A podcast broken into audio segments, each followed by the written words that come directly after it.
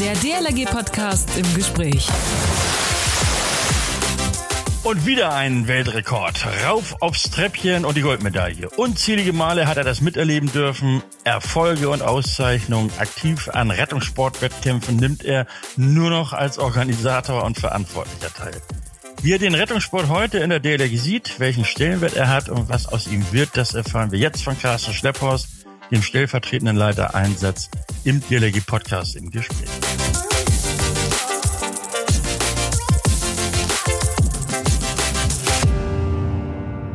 Ein fröhliches Hallo aus dem DLRG-Studio und auch mein Moin Moin und äh, auch Servus, Grüß Gott und Tag euch allen, die ihr jetzt dabei seid. Denn ihr habt uns abonniert bei iTunes und Co. Einstellungen am Smartphone bitte nicht vergessen, ne, damit die Kommentare auch wirklich äh, dann kommen und vor allem die Push-Nachricht, dass die bei euch aufleuchtet, von wegen Hallo, da ist ein neuer Podcast. Mein Name ist Achim Wiese, ich bin Pressesprecher der DLRG Heute an meiner Seite Carsten Schlepphorst, stellvertretender Leiter Einsatz im Präsidium der DLRG. Moin Carsten. Achim, hallo, grüß dich. Carsten, Weltrekorde, Goldmedaillen und Pokale. Etliche Male warst du Weltmeister. Wie fühlst du dich da so? Naja, äh, äh, mittlerweile ist es äh, irgendwie so ein bisschen abgeflacht. Äh, da sind die 23 Weltmeistertitel natürlich nicht in Vergessenheit geraten. Sie sind noch relativ präsent. Aber es ist natürlich jetzt schon einige Jahre her. Äh, aber es ist ein gutes Gefühl äh, zu wissen, äh, was man erreicht hat und dass man mit gutem Willen und guten Möglichkeiten doch vieles erreichen kann. Mhm. Aber um aufs Treppchen zu kommen, Carsten, braucht das eine lange Zeit. Wie, wie war das bei dir? Wie bist du dazu gekommen? Naja, ich bin ganz normal über das Anfängerschwimmen und die Wassergewöhnung der DLRG gegangen und bin dann dort äh, beim Wettkampfsport gelandet. Das war so ein Zufall. Ich hatte verschiedene andere Sportarten getestet, bin dann bei der DLRG wieder gelandet durch meine Schwester. Die hat mich mitgenommen und nach dem Einschwimmen hatte ich immer schon Seitenstiche, musste auf Bank sitzen und das war mir irgendwie zu blöd und ich wollte dann nicht. Meine Schwester meinte, Mensch, du kannst das doch ganz gut, komm doch mit. Gott sei Dank bin ich da mitgekommen weiterhin und dann war es auch so, dass ich relativ schnell Erfolge hatte. Ähm, ja. Und das setzte sich dann so fort, dass ich äh, Juniorennationalmannschaft geschwommen bin, direkt mit 17 die erste Weltmeisterschaft äh, mich qualifiziert habe für die offene Altersklasse, völlig unerwartet. Ähm, und mein Trainer damals, Wolfgang Resch, der hatte mich sehr, sehr gut darauf vorbereitet. Der sagte, zwei Jahre vorher möchtest du Nationalmannschaft werden. Habe ich gesagt, ja, was muss ich machen? Dann sagt er, das, was ich sage. War relativ einfach. So hört es sich jetzt an. Aber wenn man es genau betrachtet, dann war es so, dass ich die ersten Schwimmeinheiten morgens von fünf bis sieben hatte. Äh, da sieht man, es ist ein langer Tag, wenn man abends dann auch nochmal von 19 bis 21 Uhr Training hatte. Ähm, da war dann schon viel vom Tag weg, aber im, Ende, im Endeffekt hat sich's ausgezahlt. Mit 17 direkt Weltmeister geworden, über 100 Meter Schwimmen und Retten mit Flossen und das dann wirklich über Jahre konstant auch geblieben. Mhm. Deine aktive Zeit ist ja nun als Rettungssportler zumindest hinter dir, die hast du hinter dir gelassen. Was geht dir durch den Kopf, wenn du so bei Wettkämpfen, insbesondere Wettkämpfe der Nationalmannschaft, äh, bist und so am Beckenrand stehst und die Aktiven und Medaillen schwimmen siehst? Also ich kann mich schon sehr gut in die Lage wieder versetzen, wie es ist, wenn man morgens aufsteht bei der Weltmeisterschaft und weiß, heute hat man das Rennen der Rennen, wo man sich über ein Jahr darauf vorbereitet hat. Äh, da merkt man schon diese gewisse Anspannung und das sehe ich dann auch bei den Sportlern immer. Äh, ich finde das toll, finde es auch toll, wenn dann hinterher die Siegerehrung ist, die Medaille umgegangen wird, dann denke ich, ach Mensch, war eine schöne Zeit. Ja. Könntest du dir eigentlich auch nochmal gut vorstellen. Und dann denke ich aber auch dann zurück, wie viel man dafür opfern musste, wie viel man dafür trainieren musste. Und dann finde ich es auch ganz gut, dass ich wieder am Beckenrand stehe, zuschaue, wie die Medaillen bekommen und wie die durchs Wasser flügen. Und äh, ja, ist ein schönes, schönes Gefühl. Also nur, nur in Anführungsstriche äh, anfeuern und nicht so im Kopf ah, reinhupsen und Gas geben? Nee, also äh, das gar nicht. Also das ist äh, für mich jetzt äh, Geschichte und ich schwimme auch so keine Wettkämpfe mehr. Ähm, ja. Viele machen das ja noch irgendwie so bei den Masters oder so, aber ich habe keine Lust dann irgendwie von welchen geschlagen zu werden, die ich früher mal geschlagen habe, nur weil die zweimal die Woche mehr trainieren können. Okay. Also das ist nicht meins. Ich kann da ganz gut mit abschließen. Ich freue mich für die Sportler, bin natürlich auch immer kritischer Betrachter. Als Sportler mhm. war ich mhm. auch immer so. Damals Bundestrainerin Birgit Ramisch hat mich über sechs Jahre trainiert. Ich war sechs Jahre Profi in Warndorf. Ähm, die, äh, mir ging es immer darum, wenn ich Zeiten geschwommen bin und einen Wettkampf geschwommen bin, dann war es für mich immer wichtig zu hören, was nicht gut gelaufen ist, ähm, mhm. weil das bedeutet immer, da kannst du also noch schneller, wenn du willst, wenn du das abstellst. Und heute bin ich auch immer so ein kritischer Betrachter, wo ich dann sehe, ah, gute Zeit, aber da war doch der eine oder andere Fehler, wo man Zehntel liegen gelassen hat.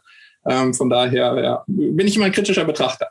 Gut, aber bleiben wir mal bei kritischer Betrachter. Worauf kommt es denn an beim Rettungssport? Naja, also eine Vielseitigkeit ist erstmal schon mal wichtig. Also äh, wir haben das ja auch im Aufbau, äh, dass wir behutsam an die internationalen Schwimmdisziplinen, die hinterher bei einer Weltmeisterschaft geschwommen werden, rangeführt werden. Mhm. Wir haben erst verkürzte Strecken, wir haben äh, erst andere Flossen, als wir dann hinterher bei den offenen Altersklassen anhaben. Ähm, also es ist so ein behutsamer Aufbau und der auch so eine gewisse Allrounder-Fähigkeit äh, mit sich bringt. Wir haben ja äh, zwar Einzeldisziplinen, die wir hinterher schwimmen, aber für die Teamwertung brauchen wir dann doch immer wieder Sportler, die mehrere Disziplinen abdecken können und nicht nur eine. wenn wir ins mhm. Freigewässer noch schauen, dann kommen dann noch mal äh, etliche Disziplinen zu, die man auch irgendwie abdecken muss mit dem Team. Und von daher finde ich das eigentlich sehr, sehr spannend, diese Allrounder-Tätigkeit, äh, die einen immer wieder fordert in unterschiedlichen Disziplinen und äh, in unterschiedlichen Trainingssituationen auch. Hm. Carsten, was sagst du denen, die davon träumen, in den Kader berufen zu werden? Ja, das ist ein, ist ein toller Traum und ich kann äh, denen nur zurufen, äh, opfert viel dafür, um das zu erreichen. Nur jedem muss klar sein, dass dieser Weg wirklich steinig und hart ist. Ich habe es vorhin angedeutet, morgens von fünf bis sieben die erste Trainingseinheit, äh, dann äh, Berufsausbildung nachgegangen und dann abends, wenn man um 17 Uhr von der Arbeit wiedergekommen ist, dann ging es direkt wieder zum Training. Ja. Das sind lange Tage, kurze Nächte. Ähm, da ist auch mit Party am Wochenende nicht wirklich viel. Ähm, zumindest wenn man erfolgreich werden will, dann sollte man sich immer sehr genau überlegen, wann man abends losgeht und Party mhm. feiert und wenn man lieber zu Hause bleibt, um sich dann am Wochenende auf den Wettkampf oder auf das Training zu konzentrieren. Also der Weg ist ist erstrebenswert, aber im, im Nachhinein betrachtet verzichtet man auf sehr viel. Auch wenn man das natürlich selbst in dem Augenblick nicht so wahrnimmt. Das stimmt, aber ich kann mich auch dran erinnern, mit dir kann man auch gut Party feiern. Oder konnte man auch zu deiner aktiven Zeit? Das, das, das, das stimmt. Wie gesagt, alles zu seiner Zeit und nach dem Wettkampf kann man das auch machen. Der Rettungssportkasten in der DLRG hat ja eine lange Tradition. Beschreib das doch mal so bitte. Also die Anfänge, humanitäre Gedanke, internationale Ansprüche. Ja, also äh, wenn man das äh, sieht, wie wir angefangen sind, das war ja wirklich äh, alles Amateursportler. Also das war mhm. wirklich mit zweimal Training die Woche und äh, wenn da einer schon dreimal trainiert hat, dann war das wirklich viel. Ich spreche also von den 80er Jahren. Äh, und das hat dann so in den 90er Jahren ordentlich Fahrt aufgenommen. Wir sind äh, ja fester Bestandteil in der Sportfördergruppe der Bundeswehr. Das heißt, als wir die Wehrpflicht noch hatten, hatten wir die Möglichkeit, unsere förderwürdigen Talente in die Sportfördergruppe zu geben, wo sie dann wirklich unter professionellen Bedingungen in der Sportschule der Bundeswehr in Barendorf in der 50-Meter-Schwimmhalle hervorragende Bedingungen zum Trainieren haben.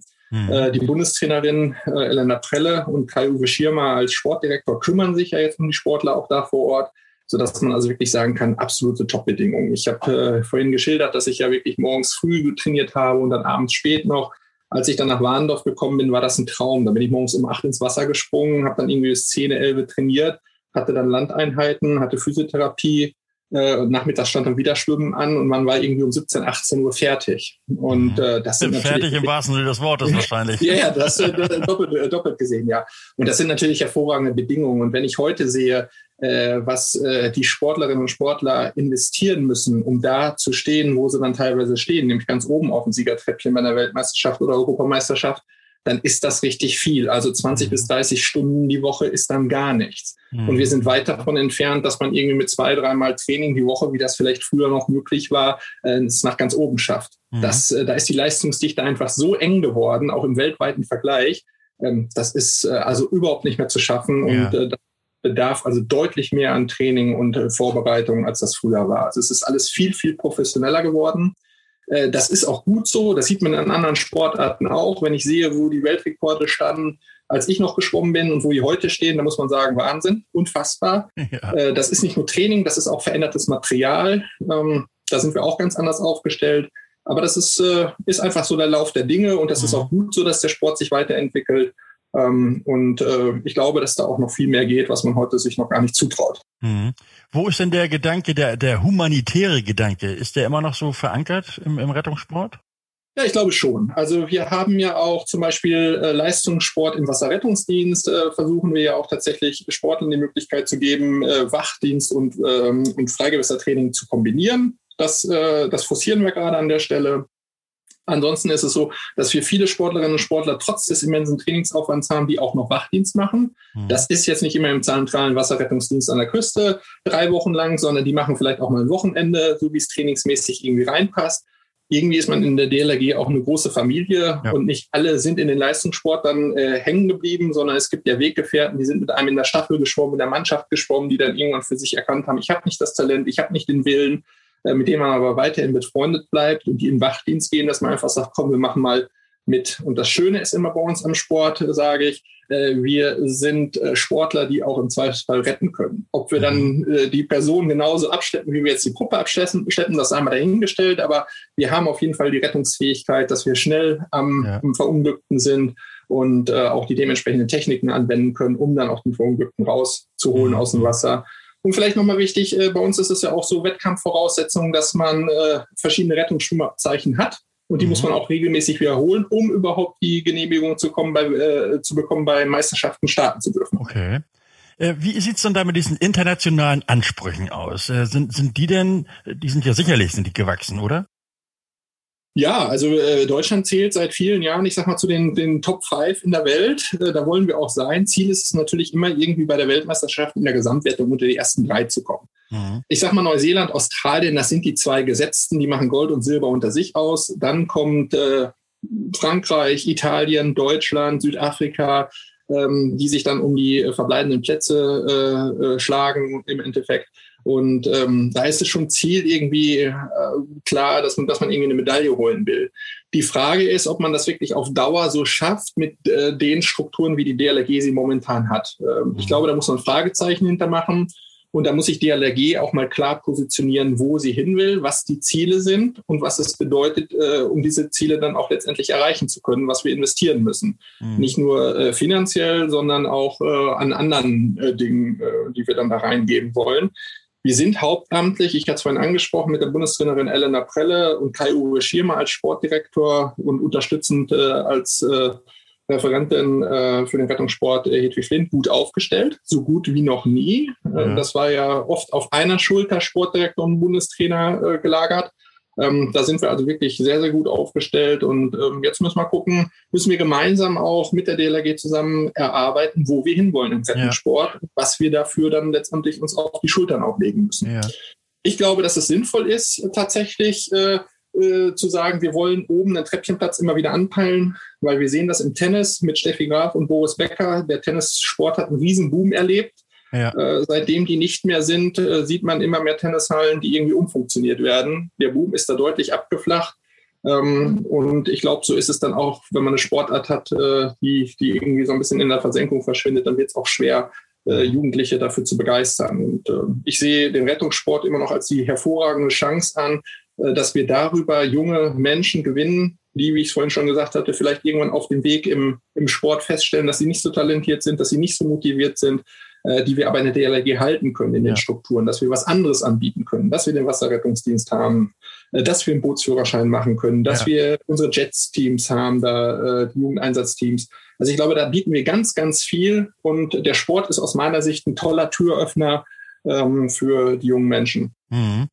Ähm, Carsten, du hattest eben äh, davon gesprochen, die DLRG müsse sich positionieren, aber das hat sie doch schon mehrfach. Und zwar auch einstimmig. Also wenn ich so an die an die Gremientagung beispielsweise dem Präsidialrat denke, der hat immer sehr deutlich gesagt, wir stehen hinter dem Sport. Ist dir das zu wenig? Nein, zu wenig ist mir das nicht. Aber wir haben äh, in, in, in äh, Konkurrenz dazu auch einen Beschluss, dass es keine Individualsponsoring geben kann hm. oder geben darf. Wir sind mittlerweile in der deutschen Sporthilfe drin. Drei Athleten von uns werden von der Stiftung Deutsche Sporthilfe unterstützt, die die Kriterien erfüllt haben ähm, wenn ich aufzähle, was wir mittlerweile haben müssen. Wir müssen äh, Rescue Boards haben, wir müssen Surfskis haben. Also das sind spezielle Rettungsgeräte, die als Sportgeräte quasi umfunktioniert sind. Die sind teilweise aus Carbon. Da kostet so ein, so ein Paddel schon irgendwie 350, 400 Euro. Die Flossen liege ich auch mittlerweile bei 400, 500 Euro. Äh, dann brauche ich einen dementsprechend wasserwiderstandsmäßig angepassten Badeanzug oder Badehose. Äh, das heißt, wir haben auch schon eine relativ hohe Materialschlacht und wir reden hier von Weltklasse-Sport, wo es wirklich um Zehntel oder äh, um ja, Hundertstel ja, geht. Ja. Ähm, und da kann ich dann letztendlich nicht darauf verzichten, mir auch dieses Material anzubieten. Mhm rede über spezielle Ernährung, ich über, äh, ja. rede über Höhentrainingslager, ich äh, rede von äh, Trainingslagern, die ich irgendwo machen muss, wo ich auch eine dementsprechende Wellenbedingung habe. Also wenn ich nach Australien fahre und eine Zwei-Meter-Welle habe, dann bringt mir das nichts, wenn ich auf der Ostsee immer trainiert habe. Dann stelle ich irgendwie fest, oh Mensch, die Wellen hier sind irgendwie höher als bei mir. Doch zu Hause. anders, ne? genau. So, dann muss ich dann auch investieren und hinfahren und machen und tun. Ja. Das kostet alles Geld. Und da muss halt äh, die DLRG für sich überlegen, wie sie sich da zukünftig aufstellen ah, okay, will. Gut. Äh, nun, nun beklagen ja viele Sportler, vielleicht auch zu Recht, dass ihr Sport, also der Rettungssport, zu wenig gewürdigt wird. Woran mag das liegen oder ist es tatsächlich zu wenig? Ich glaube gar nicht, dass es zu wenig ist. Äh, wenn man natürlich als aktiver Sportler seinen Sport betreibt und sieht, wie viel man da investiert und dann schaltet man den Fernseher ein und sieht dann Sportarten, die irgendwie fragwürdig einen erscheinen, ähm, dann, dann vermisst man vielleicht schon äh, die, das öffentliche Interesse an dem Sport. Mhm. Aber im Endeffekt habe ich mich doch diesen, für diesen Sport entschieden, weil ich es toll finde, weil es mich fasziniert und hatte dann das Glück, dass ich tatsächlich in die Weltspitze vordringen kann und mhm. äh, sehr, sehr viel da äh, für einen selbst auch erreicht hat. Äh, dass das Medieninteresse geringer ist, ähm, ja, das, das ist halt einfach so Angebot und Nachfrage. Und ja. äh, wenn die Nachfrage nicht so groß ist, ich glaube, es ist auch immer schwer, den Fuß reinzukriegen in, in die Medien. Ich komme aus Reda Wiedenbrück. Äh, ich sag mal, wenn wir zur Weltmeisterschaft gefahren sind, wir hatten erst die Nationalmannschaftswettkämpfe, dann die Interclub-Wettkämpfe, wo auch mein Verein daran teilgenommen hat. Dann waren das Wettkämpfe über drei Wochen und ich kann sagen, mit Vorbericht und Nachbericht waren wir wirklich vier Wochen jeden Tag in der Zeitung. Und wenn nur mhm. drin stand, dass das Training bei Carsten Schlepphaus heute gut gelaufen ist, dass er sich gut mhm. fühlt. Also von daher haben wir da schon eine sehr, sehr hohe Medienpräsenz auf lokaler Ebene. Ähm, und äh, Bundestrend muss man halt sehen. Das muss sich entwickeln und da muss eine Nachfrage kommen. Ähm, muss man abwarten. Gut, das sind dann aber auch die lokalen Helden, ne? Praktisch für die, für die Medien. Aber wo, Medien ist, ist ja ein großes Thema. Also die, die, die Medien spielen sicherlich eine große Rolle. Es ist aber ja auch nicht leicht. Wir haben oft drüber gesprochen, Carsten, den Medien beispielsweise unser Regelwerk und die Disziplin wirklich zu erklären. Warum ist das denn so kompliziert? Naja, äh, wir versuchen ja immer wieder Rettungssituationen nachzustellen und äh, da gibt es verschiedene Regularien, die eingehalten werden müssen, damit dieses vermeintliche Opfer, die Puppe, auch bestmöglich dann äh, an Land gebracht wird und äh, die dementsprechenden Erste-Hilfemaßnahmen eingeleitet werden. Mhm. Wir haben da international schon abgespeckt, also das Regelwerk ist da schon ein bisschen entschärft, so dass es leichter wird für den Zuschauer nachzuvollziehen und äh, dass äh, für den Zuschauer es auch klarer wird, dass der, der als erstes anschlägt, nach Möglichkeit auch gewonnen hat und nicht eine Disqualifikation oder sonst irgendwas kommen muss. Okay. Dann ist es so, dass wir Freigewässerwettkämpfe haben. Äh, wir haben in Warnemünde einen großen Wettkampf jedes Jahr, den DLRG Cup. Äh, da haben wir auch Zuschauer, da haben wir auch Tribünen. Das ist also wirklich sehr, sehr gut vorbereitet. Nur es spielt sich halt vieles dann auch auf dem offenen Meer ab, in 200 mhm. Meter Entfernung. So, ja. da sehe ich auch nicht ganz so viel. Das ist also nicht so, wie wenn das Fernsehen da ist, wo ich vorm Fernseher sitze und dann bin ich quasi zwei Meter neben dem Sportler mit der Kamera. Ähm, das ist also äh, dann auch nicht ganz so mediengerecht. Äh, das äh, ist dann auch immer eine finanzielle Frage, was man betreiben will, um tatsächlich den Sport dementsprechend in Szene zu setzen und dann zu sehen, wer will es denn dann hinterher auch haben und im mhm. TV-Sender dementsprechend ausstrahlen. Mhm. Ich glaube, dass wir im Gesamtkontext, was die DLRG angeht und den Rettungssport angeht, wir gute ähm, Quoten erreichen auch. Äh, wenn ich sehe, wie oft die DLRG im Zusammenhang mit Sport irgendwo auftaucht, wir haben ja diese Clipping-Dienste und so, da können ja, wir das ja auch ja. nachvollziehen. Da sind wir ganz gut aufgestellt. Was uns fehlt, sind tatsächlich Zeiten im, im Fernsehen. Und da wissen wir, die will jeder haben und äh, die Zeiten ja. sind halt begrenzt und das ist halt am Ende des Tages auch einfach schwierig. Ja. Ja gut, wir beide haben da ja schon häufig mal so ein Feintuning vorgenommen, aber es reicht eben tatsächlich immer noch nicht aus. Carsten, wir haben hier eine Rubrik in diesem Podcast. Leben rettende 90 Sekunden. Drei Fragen, drei Antworten an dein DLRG-Herz. Also heute dann natürlich das DLRG-Herz von Carsten Schlepphorst. Ich gebe dir drei Stichworte und du beantwortest bitte jeweils in 30 Sekunden. Also schnell, ne, das brauche ich dir ja nicht zu erklären. Das ist dir ja jahrelang durch den Kopf gegangen. Schnell, schnell, schnell. Also 30 Sekunden bitte nicht überschreiten. Gut, das erste Stichwort Humanität. Äh, eine wichtige Sache, äh, die hervorragend mit dem Sport zu verbinden ist und die DLRG dafür einfach gut steht. Oh, super. Das war ja nun wirklich, das war mega kurz. Aber okay, dann äh, gebe ich dir durchaus die Chance, dass du beim nächsten eventuell zehn Sekunden länger darfst. Abgrenzung zum Schwimmen des DSV. Ja, das ist immer so eine beliebte Frage. Mich hat man auch immer gefragt, äh, warum ich denn Rettungsschwimmen mache und nicht normales Schwimmen. Da habe ich mal gesagt, Karl Lewis fragt auch keiner, warum er nicht Kugelstoßen macht, so eine 100 Meter läuft. also ist es beides Schwimmen, äh, ist es beides im Wasser, ist es auch artverwandt, aber es gibt halt Unterschiede. Und für mich ist äh, das Rettungsschwimmen einfach abwechslungsreicher durch diese unterschiedlichen Disziplinen, die man noch abrufen muss, mit Gegenständen wie Flossen, Puppen und so weiter. Super. Engagement. Oh, ja, das ist ganz, ganz wichtig. Äh, gerade in so einem Bereich, wo es um Non-Profit-Bereiche geht, äh, ist es ganz wichtig, dass man Engagement mitbringt, dass man das Thema voranbringt, äh, voranbringt dass man seine Ideale da auch verfolgt ähm, und dass man versucht, das, was der Sport einem gegeben hat, irgendwo auch dem Sport wiederzugeben. Ähm, und das treibt einen, glaube ich, an. Mhm. Super. Ähm, wir hatten eben schon mal angesprochen, Carsten, die, den Stellenwert der, des Sports, des Rettungssports in der DLRG. Es sind ja rund 60.000 Sportler, also die tatsächlich äh, diesen, diesen, diesen Sport eben auch betreiben, diesen Rettungssport. Ähm, das ist ja eigentlich schon Argument genug, oder? Ja, also man wundert sich dann immer, wie viel wir doch sind. Äh, und wenn man das ganze Wettkampfsystem sieht, was in der Gliederung anfängt, äh, über den Bezirk geht, über den Landsverband bis hin zu den deutschen Meisterschaften, äh, da ist das schon eine beachtliche Zahl. Und äh, was ich gerne noch heben möchte, und da kommen wir sicherlich auch noch mal so ein bisschen zu dem Thema, ist, sind die Breitensportler, die gar nicht wettkampforientiert trainieren. Das ist, glaube ich, noch ein riesen, äh, ja. Riesenbereich innerhalb der DLRG, den, den wir noch so ein bisschen unangetastet liegen lassen. Und äh, da gilt es, glaube ich, auch noch mal einen gewissen Fokus drauf zu lenken. Ähm, und ich glaube, die Zahl der 60.000 würde sich dann zwangsläufig auch einfach noch mal steigern lassen. Mhm wenn man nämlich feststellt, äh, dass man irgendwie Breitensport macht und dass es doch irgendwie Spaß macht oder die eigenen Kinder dann beim Breitensport mitnimmt und die plötzlich feststellen, Mensch, das macht auch Spaß, mal zu schauen, wie schnell der andere denn ist, ähm, dass wir da also die Zahlen nochmal steigern können. Ja, feuerfrei. Carsten, ich erinnere mich an ganz viele Gespräche, gerade zwischen uns beiden. Also äh, was, was man tun könnte, was man tun müsste, eigenes Ressort und, und, und Hand aufs Herz. Äh, ist damit mit dieser Entscheidung, die jetzt ja umgesetzt wird, so wie es aussieht, ist damit denn endlich so eine, so eine Art Herzensangelegenheiten für dich umgesetzt?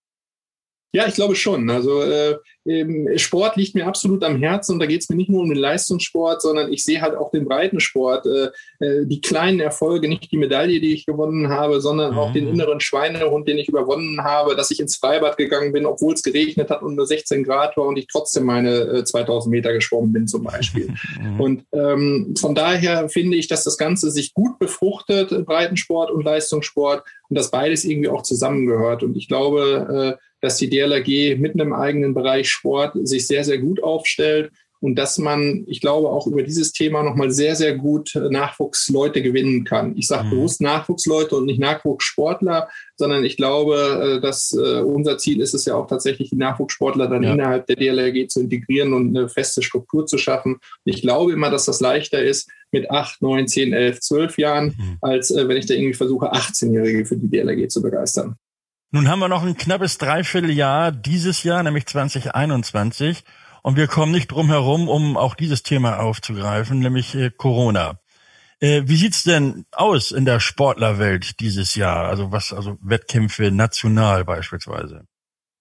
Also wir planen, weil wir sind das auch unseren Sportlern schuldig. Wir haben also die deutschen Meisterschaften, die Qualifikationsstruktur so geändert, dass wir also nicht über äh, die Gliederungsebene hin zu den deutschen Meisterschaften uns qualifizieren müssen, sondern wir haben es so geregelt, dass quasi bis 30.09. die Landesverbände uns Vorschläge schicken können von den Sportlern, die sie gerne für die deutschen Meisterschaften melden können. Mhm. Wie der Landesverband für sich dann die Auswahl trifft, das bleibt denen überlassen. Ich denke, dass sie Mittel und Wege finden werden. Insbesondere hoffe ich auf die Freibad-Saison dass wir dort also tatsächlich auch Wettkämpfe durchführen können, weil es was anderes ist als in der Halle. Ich glaube, das ist dann Corona-bedingt besser möglich. Wir haben die deutschen Seniorenmeisterschaften aus dem Frühjahr in den Herbst hineingelegt, weil wir sagen, äh, das ist utopisch, dass wir jetzt tatsächlich gerade mit dieser Risikogruppe, das ist ja bei älteren Menschen einfach ja. so, äh, uns überhaupt nicht vorstellen können, eine deutsche Seniorenmeisterschaft auszurichten. Das möchten wir jetzt gerne im Herbst machen. Äh, wir haben äh, unsere DEM geplant, eine Europameisterschaft wird geplant für Ende August, Anfang September. Wir haben den Deutschlandpokal dieses Jahr als Deutschland-Treffen gemacht. Das heißt, ohne internationale Beteiligung ist der angelegt äh, für Ende November. Wir sind da guter Dinge, wir hoffen darauf.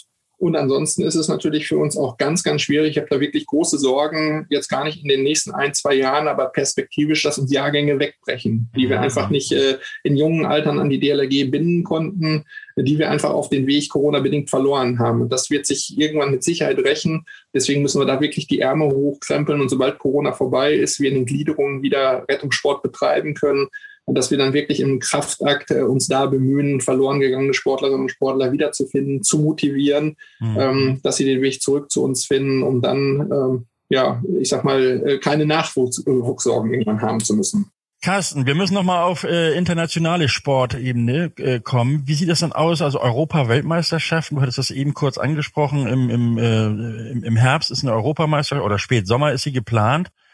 Ähm, aber da geht's ja auch um Qualifikation, beispielsweise für die World Games. Die sollen nächstes Jahr stattfinden, 22. Äh, kannst du da noch was zu sagen, wie man sich da qualifiziert?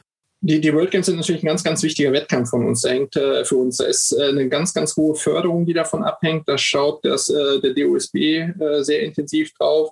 Und äh, die Qualifikation war über die Weltmeisterschaften geplant 2020. Die Weltmeisterschaften sind ausgefallen. 2022 finden sie erst nach den World Games statt. Somit äh, hat der Weltverband entschieden, dass die äh, nationalen Verbände eigene Wettkämpfe durchführen können, die dann akkreditiert werden als Qualifikationswettkampf für die mhm. World Games. Wir hatten jetzt die ersten Wettkämpfe schon mit relativ guten Ergebnissen. Nina Holt ist äh, dort äh, neuen Weltrekord, Junioren-Weltrekord geschwommen. Also scheint sie ganz gut durch die Pandemie durchgekommen zu sein.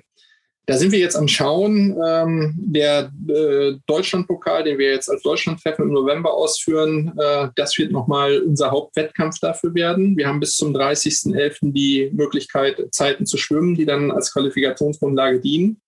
Äh, wir haben bewusst den Wettkampf so weit nach hinten gelegt, dass wir jetzt natürlich hoffen, dass wir wieder in den normalen Sportbetrieb reinkommen und dass wir dann wirklich nochmal intensiv Zeit haben, uns auf diesen Wettkampf vorzubereiten. Mhm. Momentan äh, ist das mit dem Schwimmen relativ schwach mit dem Training.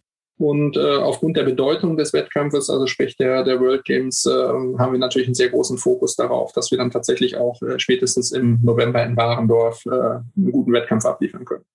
Ich drücke die Daumen, Carsten. Carsten Schlepper, stellvertretender Leiter Einsatz im Präsidium, noch stellvertretender Leiter Einsatz im Präsidium, unter Umständen ab Oktober Ressortleiter Rettungssport im Präsidium der DLRG und damit zuständig für den Rettungssport.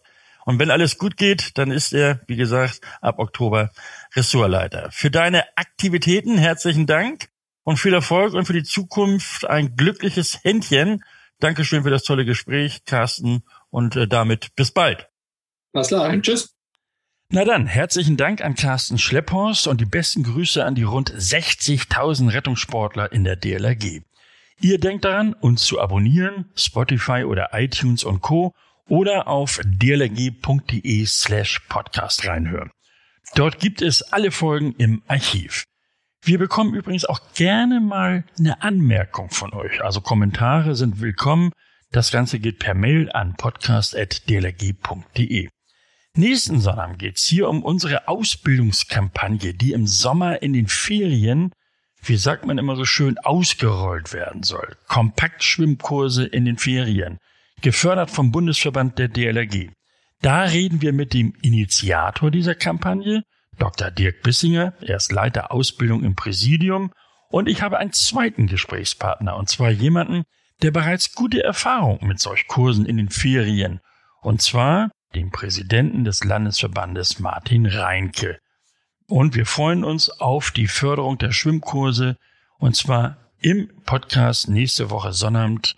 Dort werden wir alles dazu erfahren. Ich bin Achim Wiese. Schönen Dank fürs Zuhören. Schönen Tag noch. Bis dann. Man hört sich. Der DLRG Podcast. Jeden Samstag eine neue Folge.